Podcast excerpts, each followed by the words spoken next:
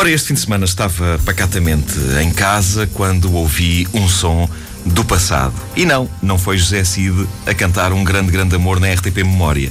Não, uh, o som a que me refiro foi a famosa gaita dessa misteriosa figura do comércio tradicional que é o Amola Facas e Tesouras.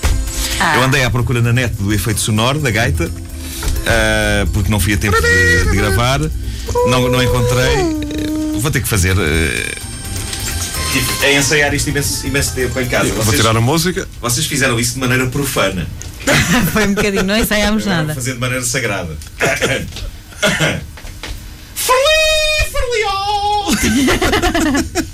Bom, há várias coisas uh, giras associadas ao Mola Facas e Tesouras. Uh, Lembro-me, por exemplo, da minha avó me dizer, sempre que se ouvia o som do Amola Facas e Tesouras, a frase: Olha, vai chover. E isto sempre me fascinou. Uh, assim como me fascina também o facto dos meus headphones terem dado o berro neste preciso instante. Bom, uh, mas... foi quando eu dei um murro na mesa. Uh, agora, não, agora não ficas tu sem headphones. Bom, ah, ok. Uma troca de Ora bem. Agora... Exato. Não, sempre me fascinou porque nunca percebi exatamente qual a ligação que o desgraçado do tipo que afiava facas e tesouras tinha com a meteorologia. Mas o que é certo é que durante parte da minha infância eu achei que o Amola Facas e Tesouras era uma espécie de senhor do tempo. Era um tipo que estava em casa sem nada uh, para fazer dias a fio e que de repente um dia pensa: hum. Do que isto está a precisar é de uma carga d'água. E lá vai ele com o estaminé para o meio da rua. Ferli, ferli, oh! Que é também a abertura da música do Zaba, do Volevo. Não sei se já repararam. Aquilo é uma homenagem aos amuladores. Uh, agora que eu penso nisso, nunca Mas comprovei. Isso pareceu uma dona. Pareceu, exato. Isto pareceu uma dona. Uh, agora deve haver, deve haver tipo malta nova que ouve o volevo do Zaba e diz: Ei, roubaram isto à Bom, uh, eu nunca comprovei se esta tese das avós de que, os, de que o Amola Facas e Tesouras trazia com ele a chuva estava correta. Este fim de semana choveu depois dele aparecer, é verdade. Mas também já tinha chovido antes. Assim não vale, senhor amulador. Já está a abusar da fama que tem. Assim também eu. Bom, um, um outro mistério que envolve os amuladores é este: será que eles fazem negócio? Eu pergunto isto porque uh, em 10 anos de vida independente eu nunca amolei nenhuma das minhas facas ou tesouras.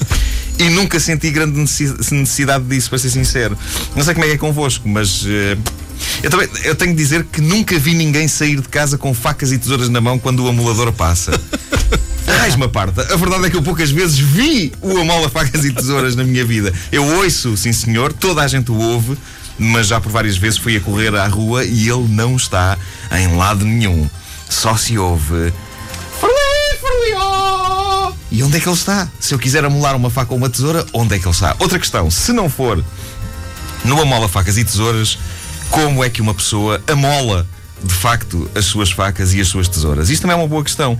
A tecnologia já devia estar avançada hoje ao ponto de uma pessoa ter maquinetas em casa para amolar facas e tesouras, e eu não tenho dúvidas que essas maquinetas existem, nem que seja naqueles catálogos que vendem também o massajador facial. Mas uh, eu não conheço ninguém que tenha uma coisa. Vocês têm, um, vocês têm um amolador de facas e tesouras em casa? Não. Ninguém... A minha irmã tem. Olha, Aí está, a única pessoa em todo Portugal. Mas um senhor, uh, um eu senhor não... que está, na dispensa, um senhor amulador.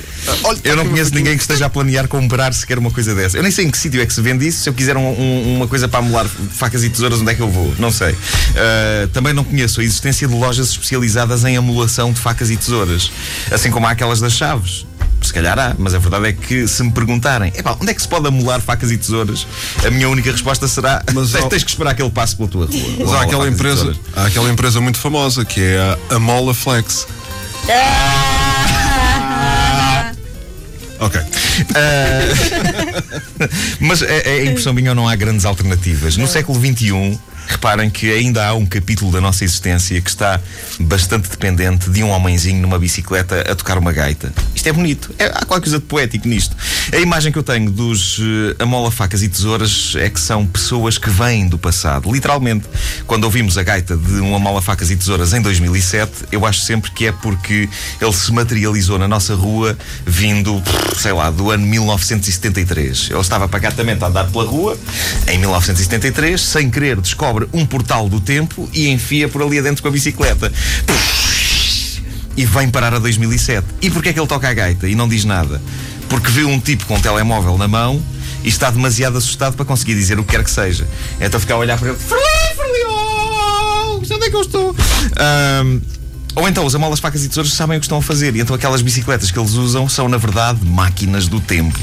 Num momento eles estão a amolar uma faca em 1982 e no outro estão a passear-se pelas nossas ruas em 2007. Outra coisa que os amola facas e tesouras fazem, porque alguns deles uh, não só tocam uh, na sua gaita como. Porquê que isto soa tão mal?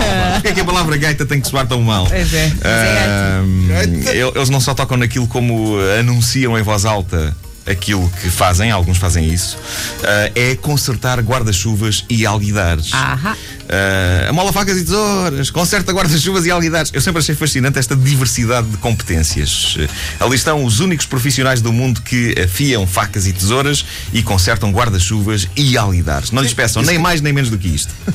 É o que eles fazem. E antigamente acho que arranjavam também panelas. Tudo. Tacho.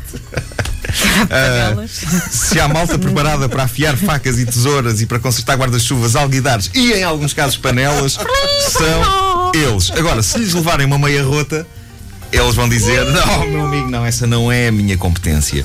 A parte de afiar as facas e as tesouras e de consertar os guarda-chuvas eu ainda compreendo. Eu pessoalmente não sei afiar uma faca nem uma tesoura e muito menos consertar um guarda-chuva.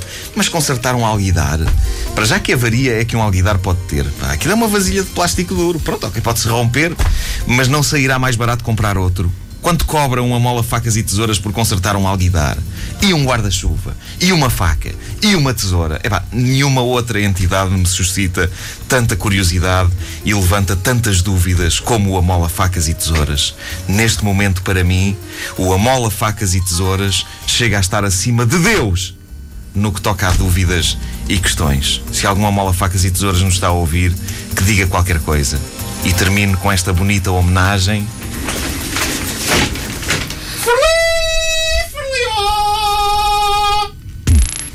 ouviram desde o início? Querem ouvir outra vez? Ouçam esta rubrica em podcast www.antena3.pt